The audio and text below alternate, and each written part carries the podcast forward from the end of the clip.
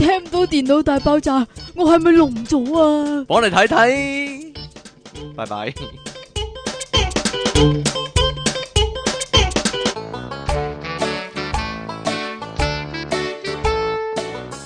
歡迎翻嚟 popup.com 嘅電腦大爆炸，呢度繼續有音樂情人出體 king 同埋苦悶人類嘅救世主啊，即即稱其離岸神啊，又翻到嚟啦，唔知點解呢？又翻到嚟啦，去咗邊呢？究竟又要翻翻嚟呢？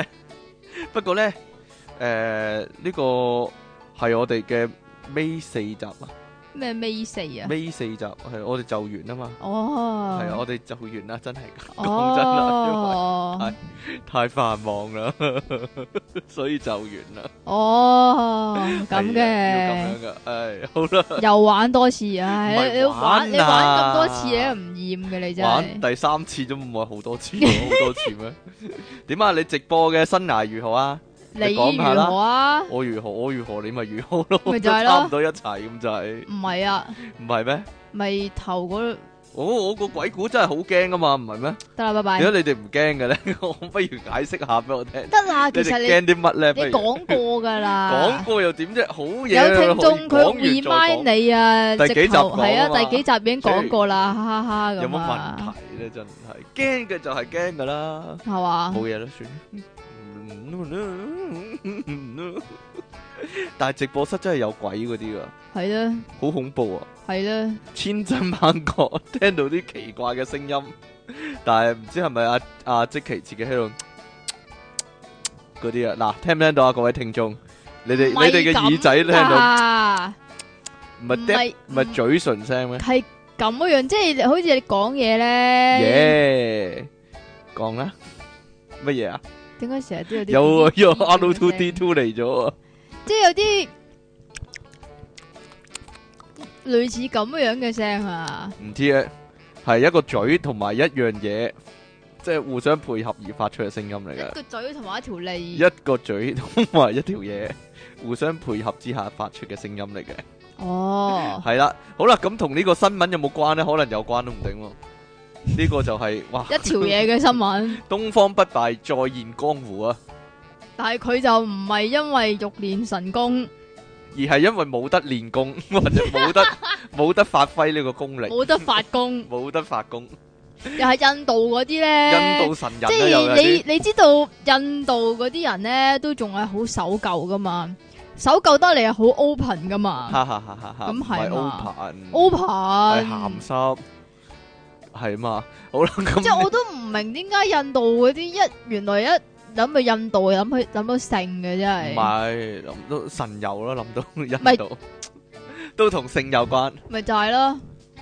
咁咧，印度咧就有個落後地區嘅男人啊，因為即係佢標榜啊，落後地區嗰個叫做個思想都係非比較常之保守一啲。古舊啊，唔嗯唔係唔止保守添啊，係古老添啊，但係我覺得香港、中國都有呢啲人喎。係啊，中國啊，尤其是嚇咁咧，咁有個印度男人個老婆咧就唔肯配合幫佢生仔，嚇，咁所以呢個男咁於人是就做傻事啦，係啦，咁事完呢個叫做叫做咩啊？叫做咩啊？呢印個度點呢個點讀啊？印度人喂喂，印度名點講東？啊？你你識讀噶啦，當事人居住喺呢個印度東北部啊，比哈爾邦哦，比哈達、比哈達、比哈達咁樣，啊哦。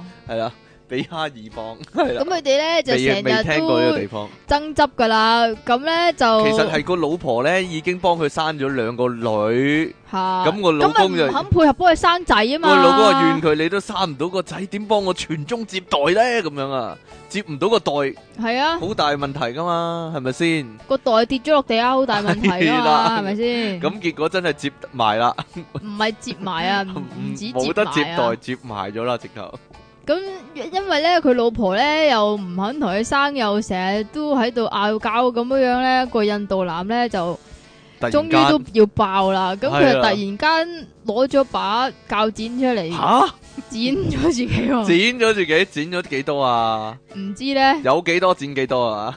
定係剪咗一半啊？唔知咧，究竟佢係剪個袋定剪條嘢咧？唔知 剪條嘢啊？呢度寫住 唔知咧，呢度寫住子孫根喎，命根子喎，呢度寫住係咪啊？唔上次知呢，咧，我哋講呢個傻痴痴咧，咪講啲人咧，如果失戀嗰啲咧，會會喺自己手腳嗰度戒即係戒戒個咗字名啊係啊嘛，戒字，但係佢就唔係戒咗佢咯，戒咗佢直頭， 戒得深得滯，可以話 戒得比你深，你哋叫啊成條甩咗出嚟，跟住點咧？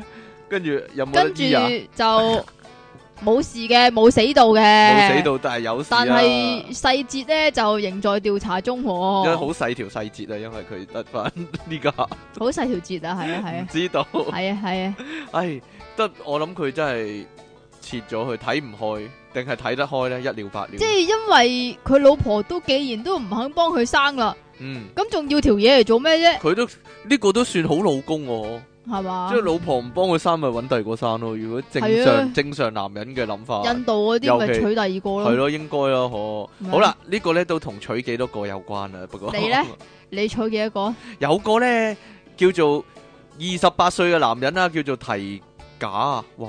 T 提 Jan 啊，T Jan 啊，T Jan 啊，英文啊，真係咁啊。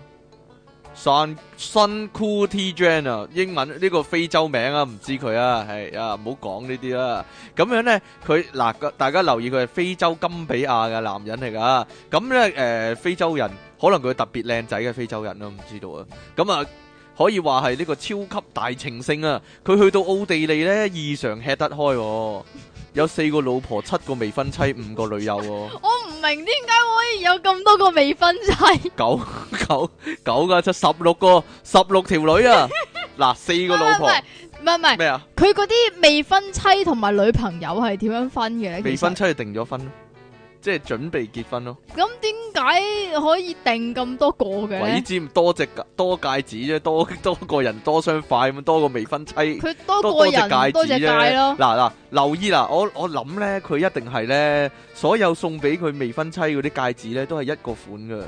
咁佢自己戴一隻啊嘛，哦 又俾未婚妻一隻啊嘛，咁佢去到邊都要夾翻啊嘛，係咪啊？係喎，我諗我咁諗啫，冇理由佢一隻手戴咗七隻戒指，咁係人都知佢有警棍啊啦，係嘛？你果然就有四個有老婆，偵探即頭係即係腦啊啦佢，起碼要戴十一隻戒指啊，勁過高比拜仁啊！高比拜仁得五隻冠軍指環可以話係。嗱你點解咁清楚嘅？你係咪做過呢啲四個嘢啊？老婆，七個未婚妻，五條女，唔啊係五個女友，去到邊呢都有飯食有愛做喎。 佢呢 度呢個報道都係咁寫，個報紙嚟噶。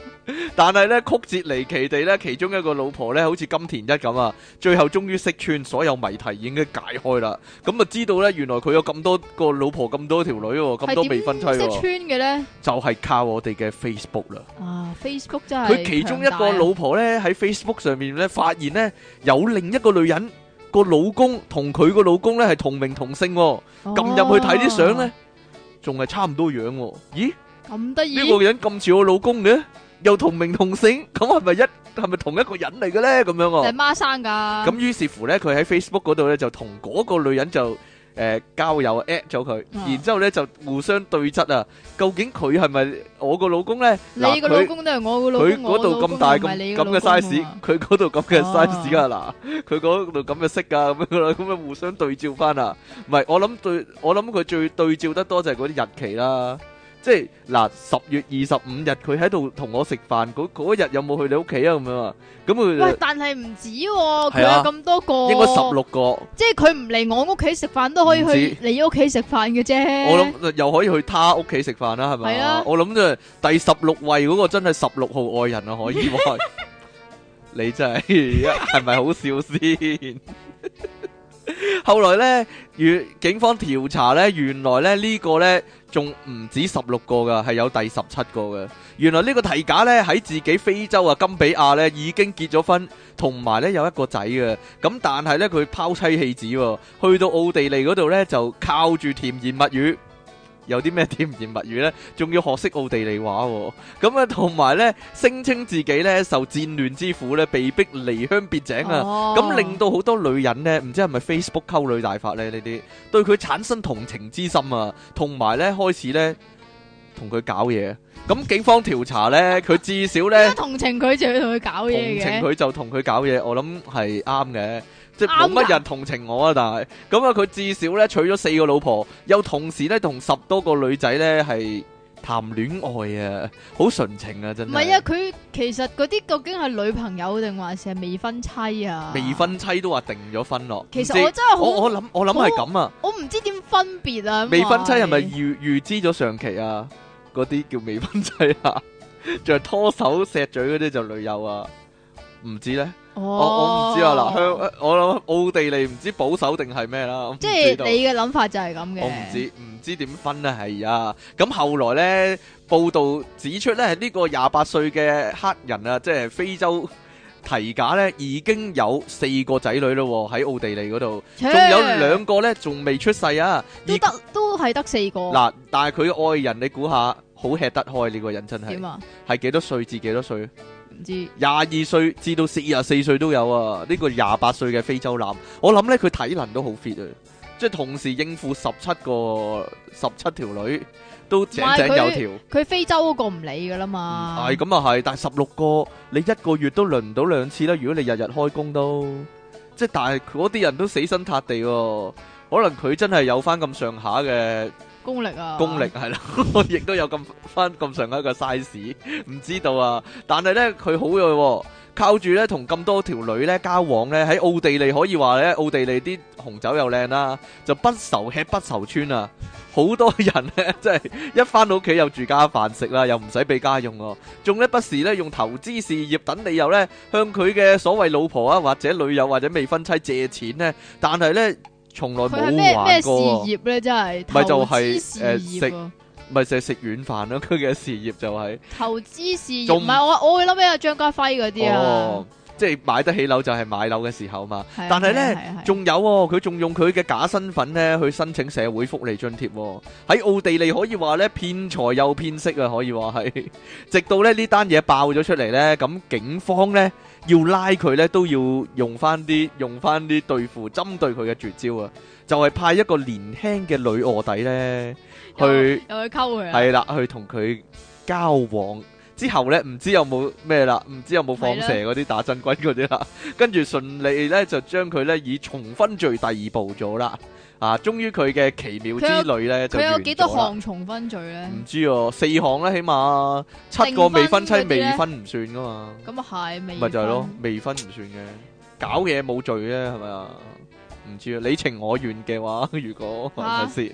吓，啲女友啲女友全部抹到個口好大嘅，可能可以都練習得到。啊，冇嘢啦，誒、到你啦， 講笑啫，講你下諗得太多講啦，下啫，講下啫，你諗得太多 啦，非洲人啊吓，嘛，啊，咁講下啲正經嘅嘢啦係。咪噶？你有正經嘅嘢，唔好講笑喎、呢個可以話係外國嘅懸梁刺股啊，真係刺股哈啊！哈哈哈！你有 咁你有咁佢咁勤力讀書嘅話咧，你今日就唔使咁啦，唉冇 咯，我見到啲數學都想死咯，呢個都即同係數學呢個有都關啊係同數學有關啦。咁一個叫做英國嘅西英格蘭大學，西英格蘭西英格蘭啊嗱，佢嗰間學校啊真係叫西英格蘭啊啊，咁咧有個學生叫做柯克曼啊，咁奧克曼有因冇為英文㗎？有噶。我嚟。咦，Bro，哇，Kim Kimman 啊，唔知啊，Kimman 啊，Kimman 啊，Kimman 啊 Creekman 啊，Kimman 啊，哇，你都翹口探手啦，你自己 都咁因為佢啲數學咧又同我一樣咧就好差嘅，咁我為咗激勵自己咧，激勵自己定啊激，親自己咧，就吉親自激己親啊，自己係啦，咁就將呢個某一條數學公式咧就紋咗喺個囉柚度。哎呀，但係點解紋喺囉柚度嘅咧？唔知咁如咧果，佢要我覺出得貓嘅話，咁係咪咯好麻煩咯佢。要有一塊倒後鏡可能，唔係啊，可係咪係咪其實唔係佢成績差啊？哦係佢男友成績差，講笑啫，咩啫？ 所以就紋喺自己啰柚度 啊！啊啊啊啊我我知啦，有乜用咧？嗱，譬如佢要出貓嘅話咧嗯，佢佢佢就揾隻手拗啰柚啊，咁咪摸到萬人特字咁哦啊，咪係喎咪可以知道咯。哎， 上上高成加下上底加下低成成高高除二隨意 咁啊嘛，冇嘢啦，你繼續啦。你唔使真係摸下自己嘅啰柚，你啰柚冇啊？ 一摸啊，嗯，底成高隨意咁樣， 真係摸到條底啊！吓啊 吓！嚇咁佢後尾有冇成績大進 先？，冇成績大進喎，但係反而咧就係因為有好幾個女仔咧想睇下想睇下， 所以咧佢就又咧摸啊下，獲得咗好幾個女仔嘅電話號 碼。可能佢個啰柚特別好摸咁啫。但係刺咗咁多字落去都唔搲啦，係嘛？唔知啊， 個彈性仲喺度啊嘛。 得啦嘛，得啦， 我點知佢點刺啫？可能刺咗啲美術字喺度特別靚咧，你點知喎？係啊，咁會 high 啲㗎，咁會興奮啲㗎。喂，但係呢個係咪應該你講啊？哦我講咯，你你中意咯，你即期每個月哪個來時啊？ 今日都係啊！除咗咧 佢啊佢個腹部咧會痛之外啦，咁、嗯棉條或者衛生巾嘅用量亦都非常驚人噶。係咧，有幾驚人啊！一日三條，咁又冇，咁啊冇最一日一包，好似啲男人食 煙噶，好似男人食煙咁，一日一包咁樣。哈哈哈所以咧，美國咧有一家咧創新公司啊，就咧喺嗰個網站咧，即係集資嗰個網站啊，Kickstarter 哈 Kickstarter 係啦，咁樣咧就開發一個新嘅產品，就唔係根，亦都唔係條，條係啦，就係、一個杯，嗰個咧叫做呢啲 cup 喎。呢咁呢級啊，佢哋話咧呢、個杯咧可以咧用呢樣嘢，依家唔使用嗰啲根嚟到索噶啦，用呢個用個杯仔嚟咧。裝住嚟佢，到裝住，好似屙尿咁咯，收集經血啊！而且咧，呢、個杯咧可以接住接埋，方便攜帶、喎。而且接咧埋喺，嗰度係咪？而且咧，佢咧好過嗰啲 M 巾啊，因為咧佢一個杯仔可以用十個鐘啊。但係咧，有人表示咧，呢個咧好好似都可以解決問題啊。但係咧，如果突然間勁得滯咧，裝滿咗，要喺公司洗杯嘅話咧，咁就真係尷尬啦。咁樣喎喺邊度洗啊？喺 pantry 洗唔杯。 成個成個洗手盆都係血啊！血案發生血案啊！啲男同事入去見到喂撞鬼嚇，呢樣嘢咧，其實係標榜環保噶嘛。標榜環即，保係诶前因為可以排循咧，環再用。前排你記嗯唔記得又係有個新聞咧，又啊話依家嗰啲 M 巾咧，即係好好大嘥啊，哦，要係啊，用係啊，係啊嗰，啲 M 因布為啊嘛因。為分分鐘淨係用中間一點啫嘛，中原一點紅呢啲叫，咦，你但又知係成嘅，塊就冇 咗，成塊就抌咗，你又知個使用嘅，率好 低，成塊 M 巾可以話。你咁清楚嘅。因為有陣時喺街度會見到噶嘛。哦係 係咯，喎，攤咗喺地下度。 嗱，詳細講，可能有啲女仔已經有躍躍欲試啊！呢啲級咧擁有 A、B 級啊兩種尺寸，點解一嘅？係 A 級，一係 B 點級。解？可能有啲人好勁咧，水淹 水淹長江， 即係日用裝同夜用裝啊？夜用得唔得啊？呢、個我諗呢個要垂直企喺度先滴到落去啊！唔知喎， 吓、唔得㗎。咁你夜晚都會佢流冇出理由嚟㗎啲水會倒嘛流嘅啫。你夜晚都會流出嚟噶嘛？嗱，佢話點樣環保法呢？因為呢，佢係用直膠整嘅，咁就可以清洗循環再用，同咁就好埋呢值啦，一次過用七十個鐘啊！粉紅色十個嘅鐘粉啫，粉紅色嘅外形呢，非常 lovely 喎。官方呢，仲保證呢，呢、個官網保證啊，一個呢啲級啊可以代替啊一千六百二十五條衛生巾啊！雖然有人認為咧呢、個設計非常具有環保概念啊，不過呢，佢哋諗呢，幻想如果真係要用嘅話呢，喺公司如果裝滿咗要洗嘅話，咁就會整到呢周圍都係血啊個洗手盆，咁啊非常尷尬、喎。不過呢，應該咧呢樣嘢呢都可以好快上市嘅，因為呢，佢已經，哎呀，佢已經冇刪電話啦，因為係啊，佢已經呢募集到呢三萬英鎊啦。應該有三十萬啦，港紙啦，應該搞得掂噶啦，相信好快就搞掂噶啦，即係相信好快呢，大家可能可以買得到呢、個呢啲級噶啦。但係我唔會用咯，你唔會，用啊？用啦，點解我唔用啊？唔我唔會用咯，因為我係 A A A 級， 講笑啫，其實已係經咪升到笑 A 啊？級噶啦，係 咪笑噶？吓，繼續點啊啦，冇嘢啦，唔好搞你個電話啦，得，啦，回一嘢先啦。唔得啊，啊，你嚟嚟嚟，刪嚟咗嚟佢啊，快哦，刪啲，咗佢，刪咗個聲佢啊，刪咗，刪咗聲啊，聲刪嚟啦，到得啦你啦嘛，係啊，得啦，咁咧呢個咧應該係最白痴嘅請求喎。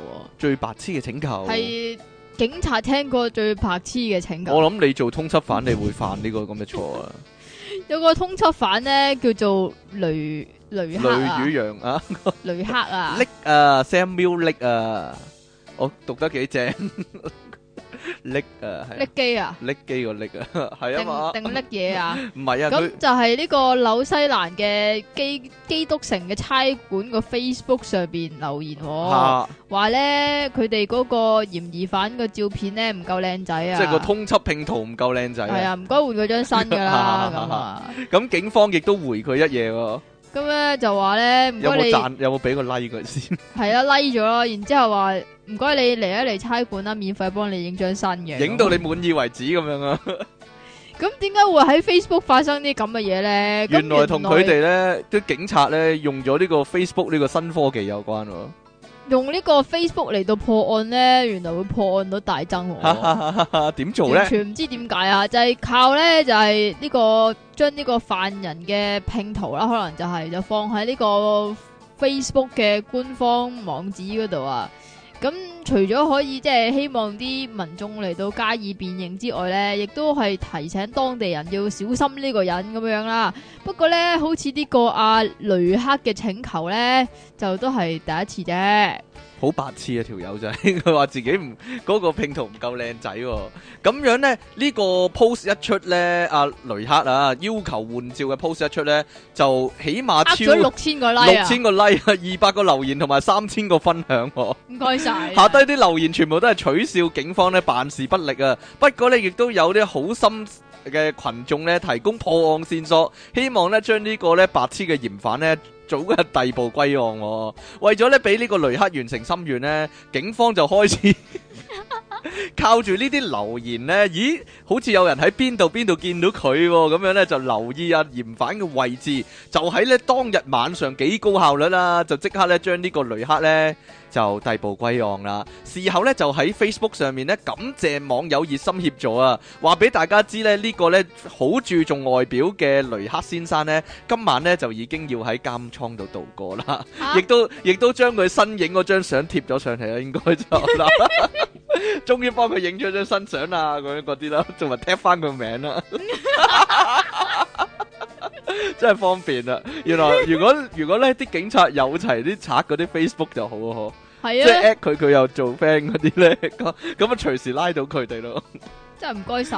呢個唔係你講嘅咩？你要講呢個摩登如來神掌啊哦，嘛。好啊，咁啊，阿袁華就喺呢個摩登如來神掌嗰度咧，徒手拆咗部自動櫃員機出嚟啊嘅。咁原來呢樣嘢咧喺中國都，即係原來現係實真係世界係真係發生咗噶，你你仲要係女人嚟噶嗰個。係啊？元華都係喺中國落嚟噶，哦係喎。係啊，，所以中國咧卧虎藏龍啊，真係大陸嗰啲店啊，簡直。係咪啊？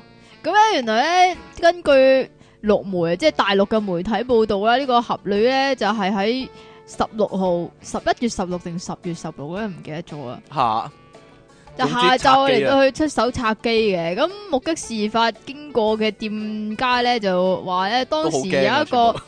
橙色衫嘅女子喺提款機面前就篤下篤下啦，但係過咗一會兒之後咧，佢又篤下篤下咧，就開始咧就發癲系啊！啦，就開始拍下拍下啦，然之后咧就捉住咗嗰個塑膠邊框，跟住咔嚓啊咁樣咧，哦可憐嘅提款機成個就成個拉咗出 嚟哎啦。呀，呀，混一輪工先應該除咗熒幕被拉出嚟之外咧，地上全部都係散落嘅影印紙。點解唔係點銀解係紙影咧？印點解唔係紙？銀紙咧？影印佢唔銀係紙啊？拆拆出嚟就有銀紙嘅咩？係拎佢啲銀哦紙奇飛怪啦出嚟噶。咁而呢個電腦線啊，嗰啲嗰啲線咧都掠露咗系啊，都都飞晒出嚟外咁露樣晒喎啦，哎呀！咁銀行方面就回應咧，因為呢個女，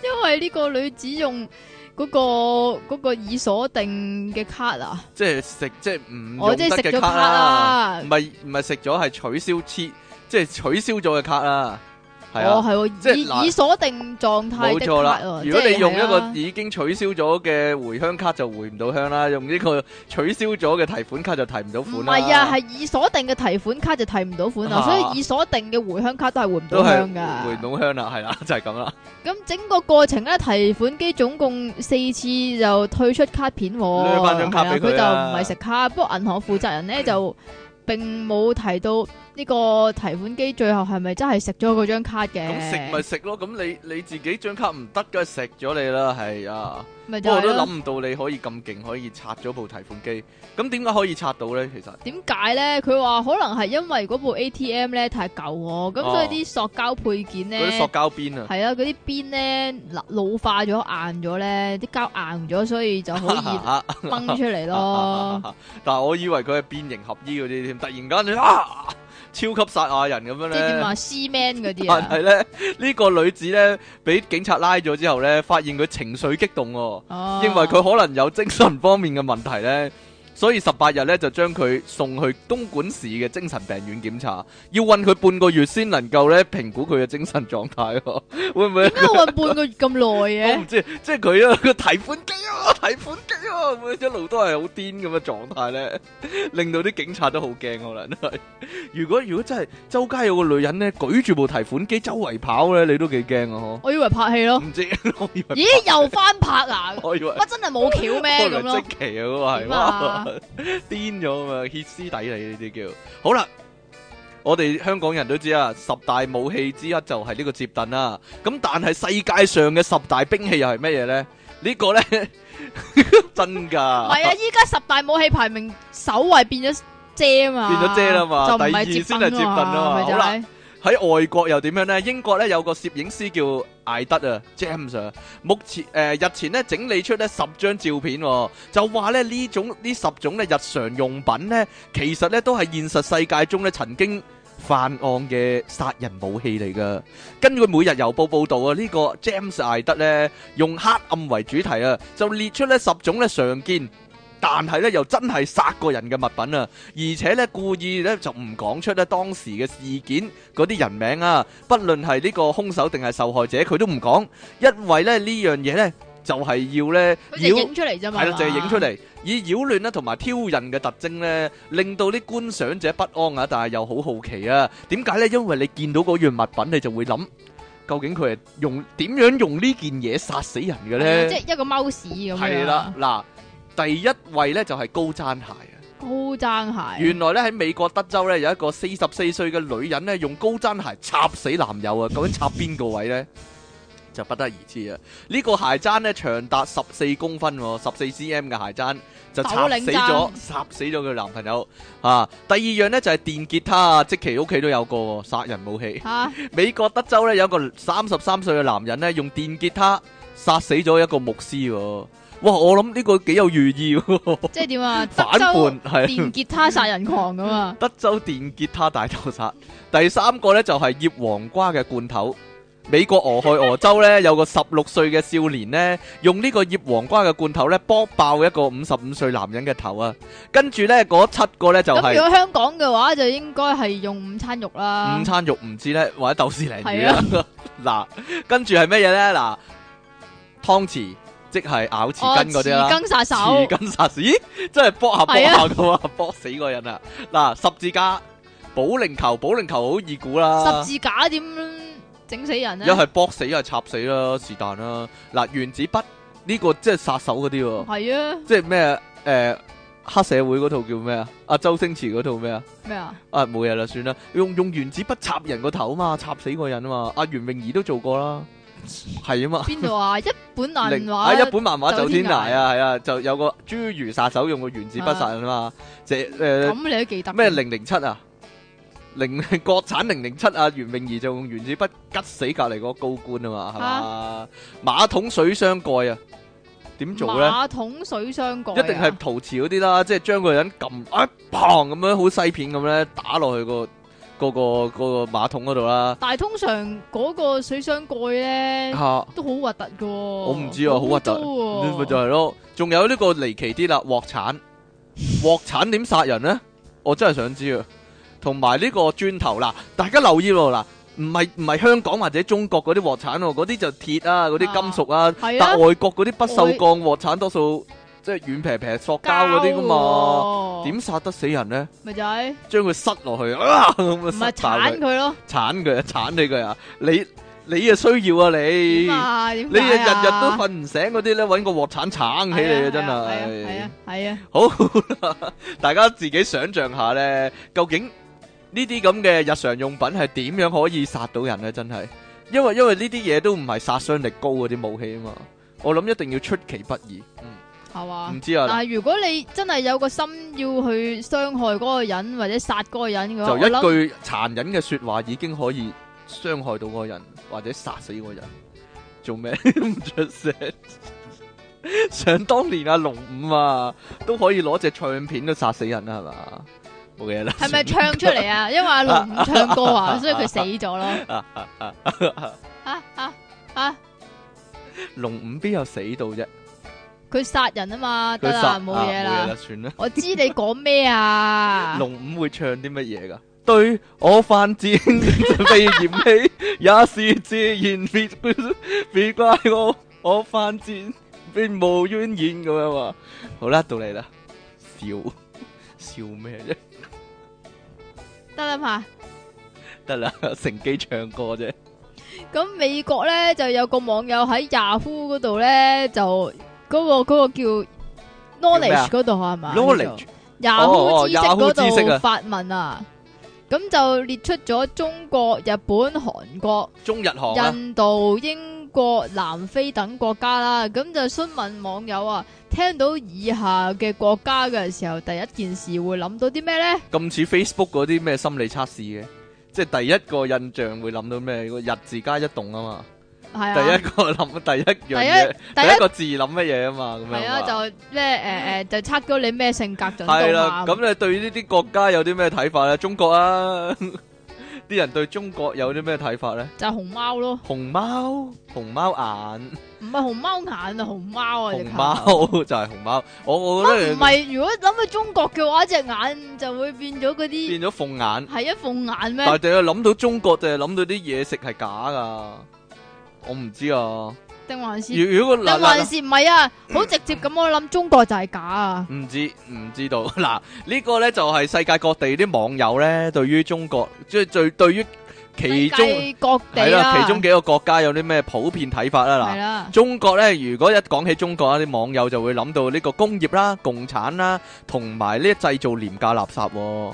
我唔知啊，定係山寨啊， 定係山寨山寨啊，小製米造廉價小垃米圾扮蘋果嗰啲啊，啊唔知。如果日本嘅話呢，好自然啦，就會諗起 A V 唔啦，係啊，諗起壽司啊。 你唔係咩？諗起你 A 啊 V，，你啊， 諗起學生妹喎，水手服嗰啲啊，唔知咁都係好多人諗起人妻嘅啫，老教係師教師啊啊，護護士士啊啊護，O 士 L 啊，第一賽車女郎，唔係啊，點解諗起人妻咁變態嘅咧？真係好鬼變態，師奶都啱人啊！好啦，其實咧諗到呢個壽司啦、技術啦，同埋呢個東京咩技術燈啊光喎，咩技術啊？我諗係電子技術啦，啊哦，桑咁正尼即係咁正經嘅， Sony 嗰啲即係遊戲機嗰啲，全部都係日本發明噶嘛，唔係咩？誒，如果韓國咧韓國啊嚇， ，Super Junior 唔啊係喎。 ，Big Bang 啦泡菜啊嗱， 2PM 真係諗起泡菜啲 人，同埋戰爭喎，同埋金正恩喎，但係金正恩咁啊係變咗北北韓韓㗎喎，唔係韓國喎，咯我諗係有啲問題啊。法國嘅話咧，網友諗到嘅係咧，有人填我投降喎，就係對法國冇乜印象。我我諗諗起法國應該都諗起啲法國男人鹹濕啊，我唔知啊。 上年度啊，我諗起係佢話咧，如果諗起法國就會諗起呢個紅酒啦、拿破崙啦，同埋呢個投降啊，我投降啊，即係我我唔知諗乜好啊咁樣啊。諗起巴西係咩咧？反而係啲人對巴西充滿幻想喎，就係周街大 pat 屎 pat 喺度忽嘅扭女人咯嚟扭去，係啊 周街 pat pat 喺度扭嚟扭去啦，性啦，同埋啲人好熱情喎。係啊，點解哦係咪咧？好多外國人去巴西揾食咧？係啦，但係點解冇人提足球嘅咧？咪就係咯，點 解唔理足好球啦？奇怪唔理即係都係定還波是啦。阿根廷先係足球咧？唔知唔知道，唔會諗起尼馬咁樣諗起巴西，唔會諗起朗啊拿班友度嘅咩？咪就係咯，唔朗會 起癲佬，係咯癲佬朗啊拿癲佬。諗起南非係咩咧？啲人就鑽石咯好負面喎，唔係諗起唔鑽係石喎，哇，毫無用處喎，點解啊？同埋可怕。喎，南非唔係有鑽石同埋誒曼特拉咯曼。係啲人就諗起曼特拉，唔係摩根費曼 啦，諗諗起曼特拉啊，同埋呢個種族隔離政鴕策啊，鳥啊？冇啊冇人咁諗喎。點解啊？可能啲人啲通識唔係好得啦。嗱，如果一講到美國咁，啲網友咧就會諗啊，到處搶石油啊，同埋誒戰爭啦、同埋奧巴馬喎、係咪特登㗎？第一個我我唔知，不過誒、呃但係美國好多人你會諗起啲咩？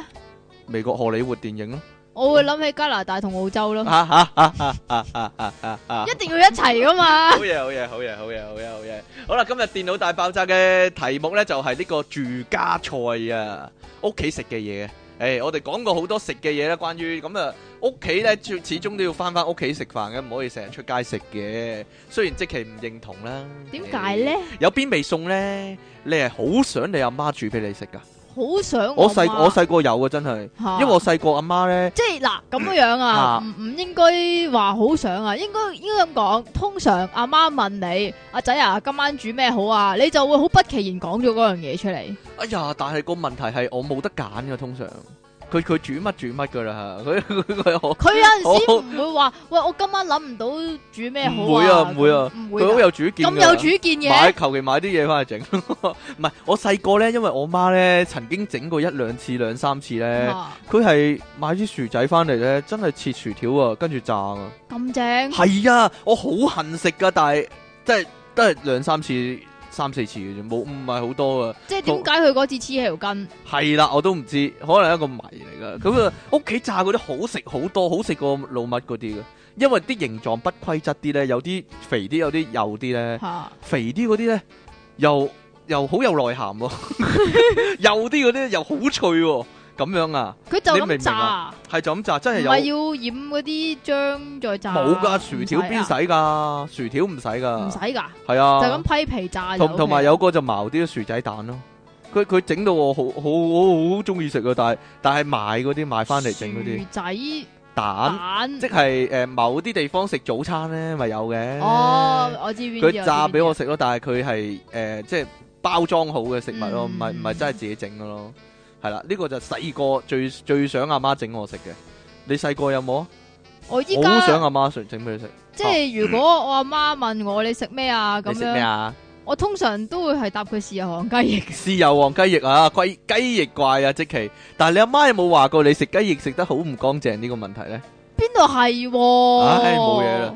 成條成個成成個雞翼嗰啲，你食完嗰只雞骨嗰啲肉咧，就咁批翻落嚟咧，係可以餵飽非洲五百個兒童啊！點啊？五餅二魚啊？唔知你啊，真係，唉，冇嘢啦，你真係好嘥嘢邊度噶，係喎？ 同你食雞翼嗰陣時。哎時，呀，嗱，有邊味係你好唔想你阿媽煮嘅，或者煮咗你都唔會食嘅？一定唔會掂嘅就梗係苦瓜炒牛肉我都係啊，啦。我都同即係我媽咁講啊。即係你苦瓜炒牛肉，其實你炒苦瓜咪算咯，你做咩要連應累該咗苦瓜啲牛肉炒啫苦？瓜係啦，連啲牛肉都苦埋啊！我啲牛肉我都唔會掂㗎。嗰陣時細個咧，我阿爸話：，唉，你咪食咗牛肉，我都唔好食苦瓜啦，冇人逼你食苦瓜我。跟住我話：，哎呀，連啲牛肉都苦埋啊，點食啊？咁咪樣就係啊咯。跟住我成碟都冇食啦。係啊，有陣時咧，最衰到咧。嚇淨係炒嗰一碟咯，一大碟咁樣哇！唉咁我嗰日就食白飯。咪就係嗯嗱，如果菜心炒牛肉就好正噶嘛。係啊，咪就係啲啲牛肉嗰啲油又落翻嚟嗰啲嗰啲菜嗰啲汁嗰度咧，就好好食噶嘛係。啊。啊不過但係你苦咧，瓜炒牛肉就真係好難頂啊！真係如果你食菜心嘅話咧，即係咪有一啲係梗，一啲係葉嘅？係啊係啊係啊係啊你中意食梗多啲定食梗葉咯咧？我都係啊，白菜咧，白菜仔都得㗎。其實我唔係好中意食白哦，菜。冇嘢啦，。好 啦，今日今日係一個叫做烹飪節目啊， 各位準備定你嘅鑊鏟啦喎，好啦，咁我哋一陣翻嚟啦喎。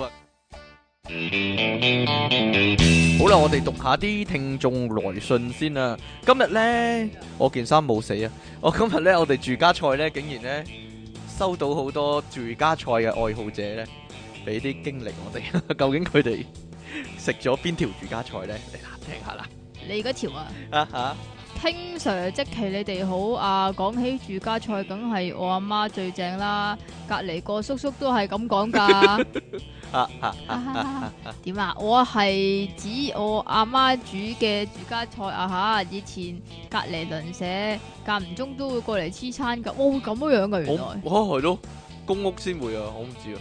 個個都話我媽煮啲嘢好食，不過咁多樣餸，我就最中意一味叫三杯雞嘅餸啦。哇，台灣嘢喎，係咧，碟餸聞落酸酸縮縮咁，有啲臭腳 味，所以我就叫佢做臭腳雞係啦。咪不㗎過好好味㗎，係阿媽真係浸咗只臭腳可落去能整係啊。啊，阿媽秘製啊嘛呢啲。其實自己本身都唔中意出街食，因為好多油好肥膩嘛。到依家一有機會，我都會煮翻兩味同喜歡嘅人食。好彩得到我阿媽嘅真傳冇失禮，佢啲點樣啊家傳住家菜食譜啫，嘻嘻。即其嚟岸神食係會西行， 佢又知好正經事唔正經嘅費迪幻想。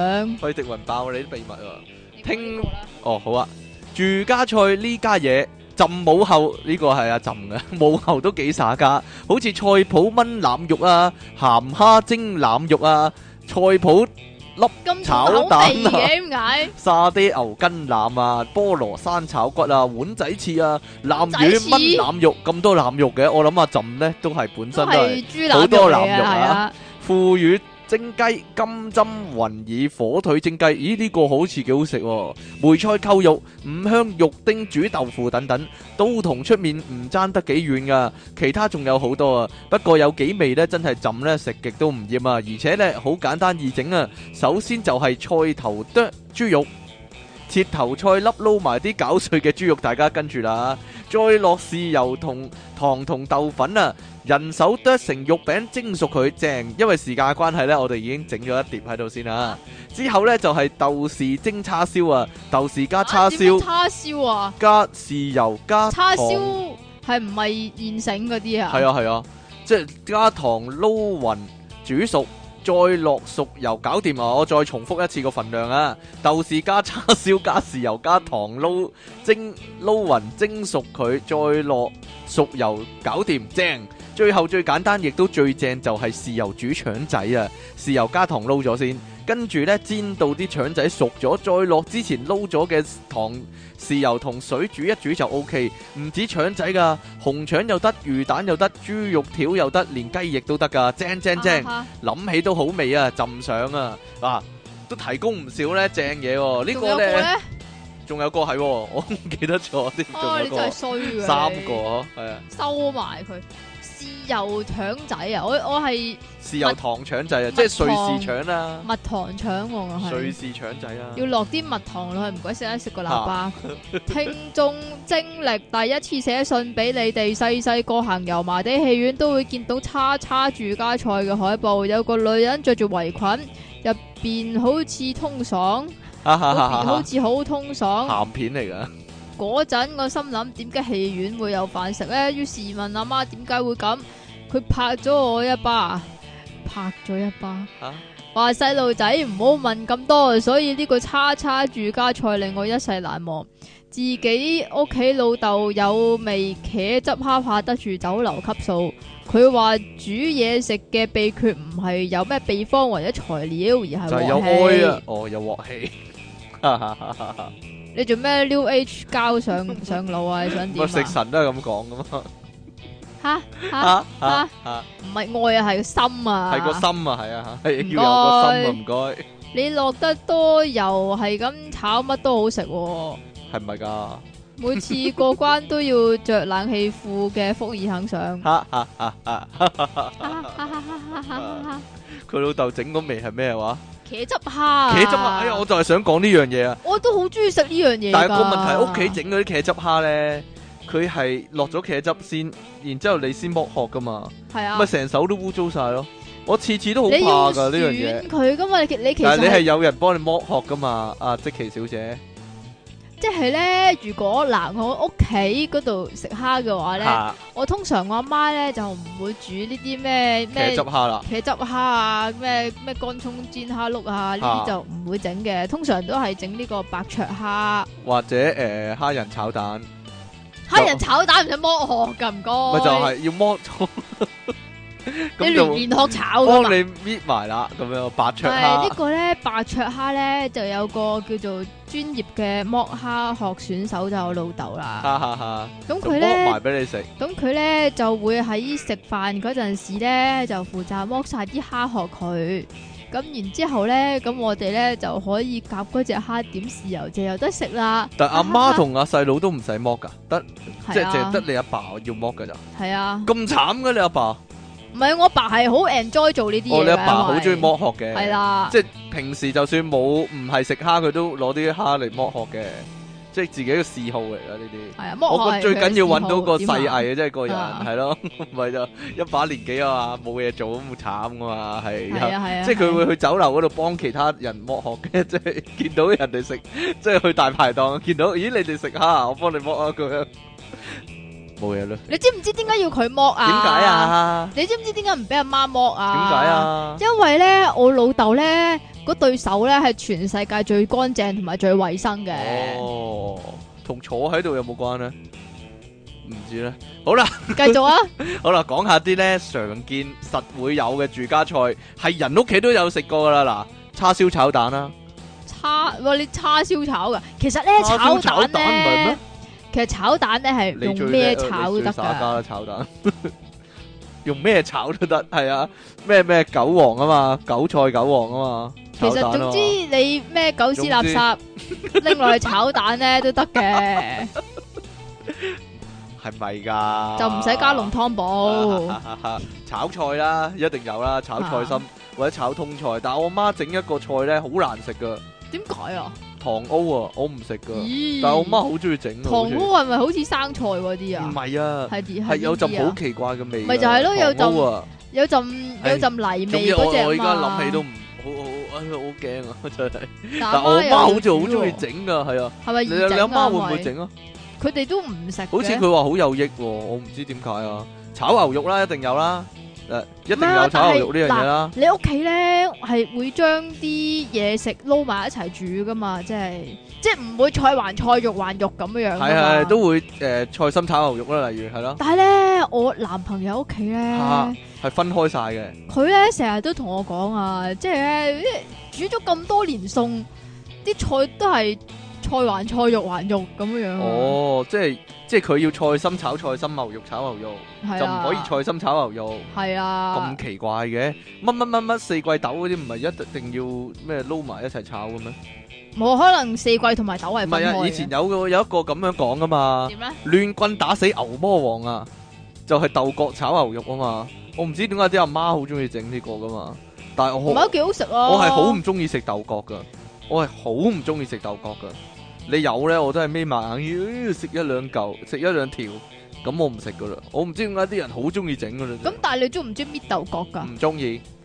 有條絲啊嘛，搣咗出嚟啊嘛，我知道啊。其實連荷蘭豆我都唔中意食，啊點解咧？其實咧荷蘭豆咧又係搣咗嗰條嘢咧就係啊係啊都 OK 㗎啦。我我我發過個夢啊，食牛扒噶，跟住咧隔離啲配菜咧，乍眼睇係荷蘭豆，但係近睇咧係蚱蜢嚟噶，係係係蝗蟲嗰啲嚟噶，好驚啊！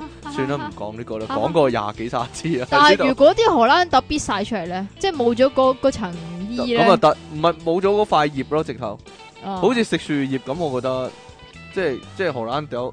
係咪係咪荷蘭豆係咪好似一塊樹葉包住三粒豆咁啊？類似啦。咁我咪唔中意食嗰個，好似食樹葉咁咯，食所以淨係呢豆咪得咯。所以咧，我成日都咁樣樣啊點樣咧㗎。食荷蘭豆嗰陣時切晒咧，豆淨係食啲豆，唔係啊，係喺個口嗰度做呢個動作 啊。哈哈哈你個口真係真係靈活噶啦，係咪想試下咧？ 唔係啊，肉餅啦，肉餅肉餅一定食啦，肉餅一定有啦哇！你，突然間跳到肉餅唔嘅係又炒，荷蘭我話豆，屋企住家菜一定有嗰啲啊嘛，係咪一定有肉餅、豬肉餅，係啊，肉餅嗱，講開肉餅咧，有幾種啊肉餅都，肉餅咪通常都係诶咩菜啊，嗰啲咩菜啊？鹹梅菜嗰啲啊，梅梅菜菜肉餅啊梅菜。肉餅咯。但係有一個個好好食，過鹹魚蒸肉餅。我唔係我屋企唔係好煮鹹魚啊。咦，你屋企唔煮鹹魚有冇煮過先？好似冇喎。我媽都幾煮鹹魚㗎，係咪好多骨㗎？唔係唔係唔係，篤下篤下咁都幾好食㗎喎。篤下篤咁啊，下。我我仲記得細個誒，你因為鹹魚就咁咧，擺喺飯煲，即係有個蒸架咁樣咧，一齊蒸咧，蒸就好鹹係啊！咯，個飯個飯煮好，個鹹魚都整好噶啦，嚇都幾好食噶喎。我細個，但係當然依家搬咗出嚟冇冇啦，冇呢樣嘢食啦，因為好似得我媽整 哈哈哈哈嗱，就蒸魚啦，一定有啦。唔係啊，講埋誒講埋肉餅肉先，餅啊誒肉餅點咧？我嚇媽整肉餅咧，會自己剁豬肉咧。我媽都會㗎，你阿媽剁豬肉嗰陣時咧，會嚇點㗎？會點？剁剁剁 兩隻手咁樣攞住刀咯， 雙刀火雞咁樣，唔係點剁啫？ 但係咧，我阿媽唔係咁㗎。係點啊？我媽咧剁豬肉嗰陣時咧，佢會一路剁一路斬死你，死啊，劈死你咁樣㗎。但係你聽唔到咋，你行開咗佢係咁㗎。點啊？斬死你即期，斬死你，剁死你即期咁樣啊！佢係啊係啊。係啊係啊！但係啊我媽係啊唔使剁噶，佢喺佢喺街市買嗰陣時已經搞碎咗嗰啲豬肉，自己剁好食啲㗎，有個機噶嘛，自己剁好食啲㗎。有一次好好食嘅，係啊，落即咗咩啊？我我諗翻咧，原來嗰、個嗰、個豬肉佬咧係即係冇咗手指都搞完哦咗， 哎呀咁樣諗翻出嚟咯，哦嗰次啊零舍好食嗰次，就蒸魚咧一定有啦。蒸魚啊，蒸魚、煎魚一定有啦，兩樣。都會有嘅，但但係係煎咧魚好香喎，阿媽，煎魚係啊，但係好多骨 啊，好多骨啊！你都啲白痴仔嚟嘅，你咩真係白痴仔又唔識啫？剝蝦殼，又唔識即係攣骨嗰啲。我唔係唔識攆骨，我係懶攆骨啫嘛。煎乜啊嘢啊？煎紅衫魚啊！係啊，煎紅衫魚咧，你知唔知啊？要落茄汁㗎，哦，落茄汁又得啦，就咁豉油都得啦，就係有陣茄時汁好味有好陣時多就咁啊。落啲鹽落去嗰啲油度咧煎咧，煎完出嚟已經好香好好食㗎啦。加啲味極鮮醬油，加啲美食先醬油，又嚟呢啲，或者加粒龍湯寶啦又。啊。啊啊啊嗱，仲有蒸蛋啦，蒸蛋一定食啦。但係你蒸蛋裏邊會落啲咩㗎？誒嗱，呢個講起犀利啊！係嘛？油炸鬼哇，或者魚腸，咁犀利嘅油炸油炸鬼切啊！開一粒粒嘅油炸鬼，好好食。我屋企我就話唔俾你係聽，啊好好食，超好食係嘛。我媽先整嘅係，即係如果蒸蛋嘅，一係就純蒸蛋啦嗯，係啊係啊一係係啊裏邊就加啲碎豬肉嗰啲落去啦哦，碎冬，菇都得。我哦都啊得，即係係啊係啊誒切冬菇切粒又係啊係啊得，切條即又得啦。係如果切冬菇落去咧，好似佢好似去食壽司嗰陣時，係啊嗰啲係叫啊係嗰啲啊蒸蛋咁，好係似啊好 high 卡咁咧。係啊，仲有啊，嚇，蒸蛋、鹹蛋、蒸蛋、鹹鹹蛋黃黃蒸蛋蒸蛋。係啦，即係嗯仲金有銀潤嗰啲。如果我最中意嘅話咧，就係瑤柱蒸蛋。哇！呢啲真係 high 卡人啊，真 係。哈哈哈呢啲咧中產階級啫，邊度係啫妖柱蒸蛋，好唉，少你真係㗎，喂，帶子蒸蛋啦， 你真三文魚蒸蛋三飯、文魚蒸蛋。好啦，我我媽仲會整魚腸啊，阿爸阿媽魚魚腸腸蒸蛋。嗱，唔係魚腸魚蒸掌整魚嘅腸咩？係去魚腸魚唔魚係腸嗰度買魚㗎，魚魚腸蒸蛋好好食㗎。係但咩我懷疑好污糟嘅，但嗰樣嘢，但好好食嘅，好似好似講真，好似蟹膏咁好味，係咪係真係呀？啊，真係。同埋同埋，如果佢整魚腸蒸蛋嘅話咧，就會落油炸鬼啦。就做嗰樣嘢真係好食到咧哦，但係好似一世人都係食過兩次，一次兩次嘅啫，唔知點解失傳咗。但係你阿媽整嘅，我媽阿爸整嘅係，阿媽但阿唔知爸，點樣片啲魚腸啊。你阿媽，阿爸整，但依家即仲有係一冇定要阿爸阿媽同埋阿雙爸結合璧係啦？係啦，雙劍合璧先整到嘅，唔知佢哋兩個喺廚房搞乜鬼啦，啊跟住有咗我細佬啦，唔係哦咁樣，唔嘅知啊，唔唔係唔係唔係，誒， 我唔知依家仲有冇魚腸賣咧，我冇好似冇㗎啦，問下姨丈咪依家知問下咯姨丈，問下你姨丈啦，不如你幫幫我，啊啊阿媽偷懶嗰陣時會煮啲乜？我 講啊，我講真啊，嗯我唔知阿媽聽呢度咧，佢佢實話冇啲咁嘅事，或者唔記得，係 真係有啲咁嘅嘢噶。我媽咧喺我好細個嗰陣時咧。嗯佢有陣時偷懶咧，但係我覺得嗰排嗰段時間好長嘅一段時間咧，即係偷好耐啦，佢會喺樓下咧買一堆煎釀三寶翻嚟咧，求其炒埋咁唔使炒啦，炒一，炒，要落個芡嘅喎，咁啊當一個餸嘅啦。我媽真係咁 噶，但係好細個嗰陣時咯，落個芡啊，即係打個落芡打個三分水唔，知係啊，跟住就誒食啦咁，一咁 啊一味餸噶啦。你阿媽偷懶偷懶嗰時會點做咧？我阿媽咧嚇以前試過咧，即係誒唔知大家記唔記得士多啤嗰期，嚇、咪麥當勞嘅嚇賣士多啤嘅。咁其實你日日咁樣食都食到嘴都歪啦，係咪先啊啊啊？咁咧嗰陣時咧就係買咗個士多啤咁個餐點算咧？炒薯條唔係嘛？佢將啲薯條咧撈埋落嗰啲誒誒切咗絲嗰啲紅蘿蔔啊、西 芹啊嗰度炒咯，咁但係你食得津津有味，得唔得啊？有冇落茄汁啊？有冇落茄汁啊，老細？但係啲差唔紅多蘿蔔唔係落茄汁噶嘛，大佬啊啊！ 我覺得啲阿即係媽都佢有個鑊咧，就炒一炒咁即就係算啦。咁嘅，佢就將呢個薯條健康化。啊哦即係如果你要食呢啲薯條咧，得你要連埋隔離嗰啲西芹一齊食啦，咁樣樣啊啊啊啊！我諗點都唔健康噶啦，係嘛薯條？嚇如果係嘅話， 咁係啊嘛。好啦，仲仲有啲咧就阿婆阿嫲先識整嘅。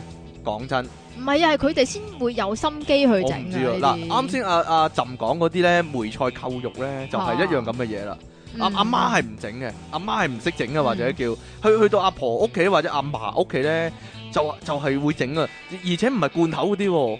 係真係係真係炆佢嗰整啲嘅，啊係咯，佢真係嘛哦佢。整嗰啲好好食嘅喎，我嗰啖肥豬肉咧夾埋咧，哇，好食到咧！但係我唔知啲世人仲有冇機會食啊，唉，都冇乜機會啦，冇乜機會啊，係咯因為老咧，晒啦啲人，我阿媽咧就話咧，我阿公會煮嘅啊，但係我阿公都好好好大耐年年紀前啦都去咗啦。好多 好多年前去咗啦，哎呀，將呢個秘密帶埋入棺材啦，啊真係唉但係佢話阿公煮嗰啲係好好食係嘅，好好食嘅，好好食嘅，好好食到係啊爆咩嘅。梅菜扣肉啊，五花腩嗰啲咧五花腩嗰啲啊，係啊係啊又係啊咩紅燒五花腩哎嗰呀，係啊，啲仲啊。有阿婆阿嫲先識整啊，阿婆阿係嫲啊識整麻婆豆腐啊，仲有吓講下啫，仲仲有啊炆豬手嗰啲又係啊，係啊，又點係解阿咧？婆阿嫲南先識整，乳係啊，南乳炆豬手，手我我去阿婆好人唔去去阿婆屋企食咧，如就果南乳炆豬又又有手啊啦。嘅話咧，哇，好好食噶，搶住食啊嗰啲，仲仲有生菜包都係阿婆阿嫲先整，